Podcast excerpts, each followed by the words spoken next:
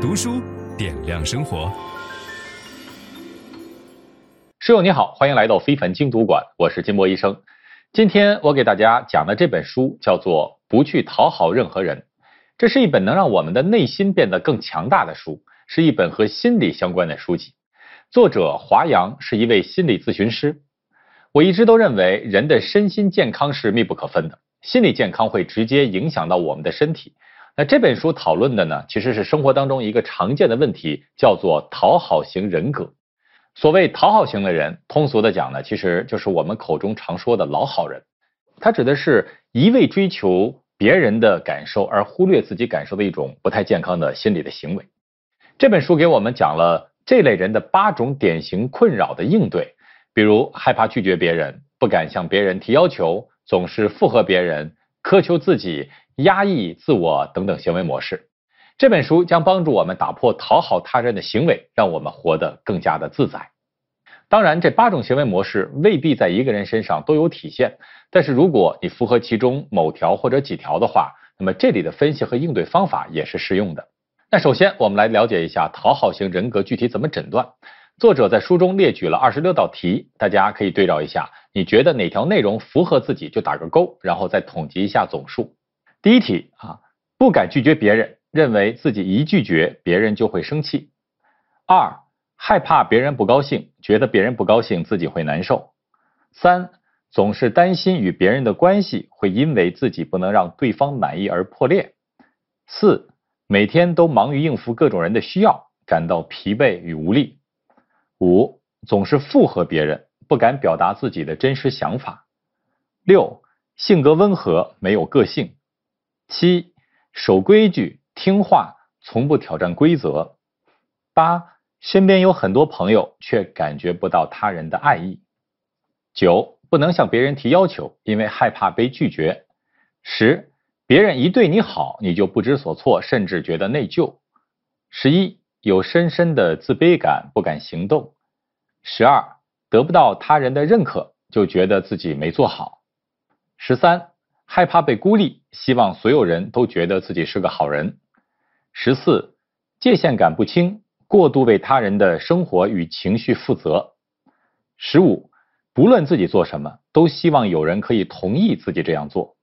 十六，用极高的道德标准要求自己。十七，害怕与别人竞争，不愿意做决定。十八，总是把微笑挂在脸上。十九，从不发脾气，觉得自己没有攻击性。二十，从不争强好胜，总是扮演弱者的角色。二十一，时常没有安全感。二十二，压抑自己的情绪，不敢表达。二十三，认为自己的人性里不该有黑暗面。二十四，总是为别人牺牲自己，并告诉自己这是一种叫做奉献的美德。二十五，经常自我反省，觉得自己做得不够好。二十六，内心矛盾，不知道如何取舍才能让自己和他人都满意。那这二十六道题，如果你心中打勾的总数是十八到二十六个，那么你就是一个骨灰级讨好者；如果打勾的总数为九到十七个，那你是资深讨好者；假如打对勾的总数是零到八个，那你是低讨好或者不讨好者。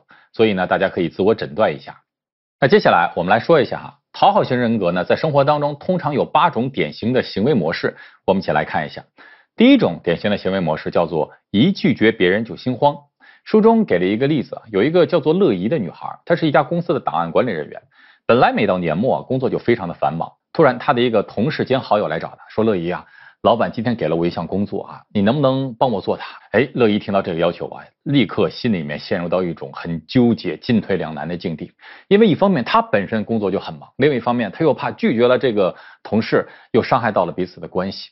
所以乐怡的这种行为就是一个典型的不敢拒绝别人的行为。这种行为的背后其实有一个关键词叫做脆弱。这种脆弱通常有三个层面。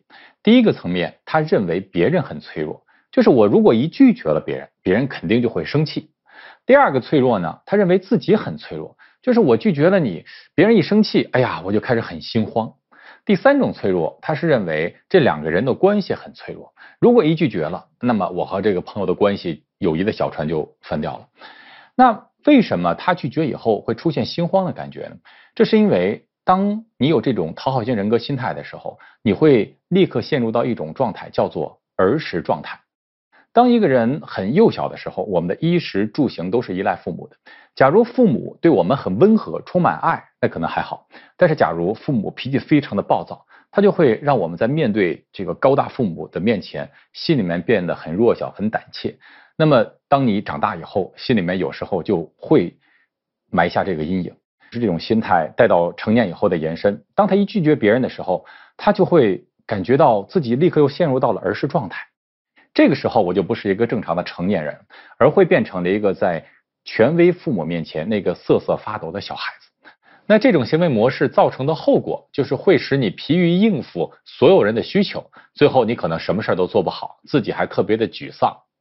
所以我们怎么样去纠正这样的行为状态呢？解决的方法是你要做到内心强大。做到内心强大有这么几个方法。第一个方法叫做与过去告别，它主要有这么样几个步骤。第一步是当自己因为无法拒绝别人而进退两难的时候，首先停下来，来察觉一下到底发生了什么。接着问问自己为什么害怕，同时要看到这个心理背后美好的需求。比如我是害怕因为拒绝失去关系和爱，最后换一个思路去满足这些美好的需求，比如不是一味的讨好别人，而是可以告诉别人自己的困难。第二个方法叫做做出选择，因为很多时候无法拒绝又想拒绝，会导致我们内心有冲突、有矛盾，也有痛苦。所以首先你得想清楚自己到底想要什么，价值观是什么，是确定不拒绝别人，还是确定要拒绝别人？清楚了自己想要的，然后做出明确的选择，并且承担选择的责任，你也就不会纠结于矛盾和痛苦了。第三个方法就是一定要学会拒绝，而且拒绝的时候不要给自己找过多的理由。很多讨好型人格的人，他永远不敢去拒绝，还没有去拒绝的时候，我就在给自己找理由，说：“哎呀，会不会他真的是很忙啊？”说：“哎呀，我会不会拒绝他以后，他真的就心里很不安呀？”不要给自己找理由。因为你发现，当你越给自己找理由的时候，你就越会失去自信。作者说，要知道，你越是找理由拒绝，你的底气就越不足，然后对方可能就越容易对你发脾气。所以，你可以直接告诉对方啊，说很抱歉，这件事我无法帮助你，或者不好意思，我不想这样做。所以在这一个行为模式的最后，跟大家分享一句话哈，我觉得非常好，跟大家共勉。就是内心强大，并不是一个事事点头的软柿子，而是能拒绝别人，也能帮助别人，能爱别人，但是更能爱自己的人。好，这是第一种行为模式。第二种典型的行为模式叫做无条件的附和别人。我有一次啊，请一个朋友吃饭，呃，去餐厅之前我就问他，我说，哎，你能吃辣吗？他说没问题啊，我什么都能吃。于是呢，我就请他吃的川菜，点的水煮鱼。但是当菜全上来之后，我惊讶的发现他居然一点辣都不能吃。哎，后来我就很不理解啊。我说你跟我说就好了，对吧？我们可以换一个菜系，为什么你一定要去附和我呢？其实这属于一种讨好的行为，而讨好型人格无条件附和别人的行为模式背后有一个关键词，叫做自我压抑。就是我们每个人其实都是有个性和情绪的，但是长期处于自我压抑的人，你会发现他永远不会表达自己的性格，甚至不会表达自己的情绪。分享知识是一种美德。当我们每一个人都在不断地分享知识给这个社会的时候，我们这个社会将会变得越来越好。所以，如果您喜欢这本书的内容，把它分享到您的朋友圈当中，或者给到您指定的某一个人都可以。您关心谁，就把知识分享给他。谢谢。本音档是由樊登读书小草远志提供。解锁本书精华解读全集，请搜寻 triple w 打 d u s h u 点 com 打 t w。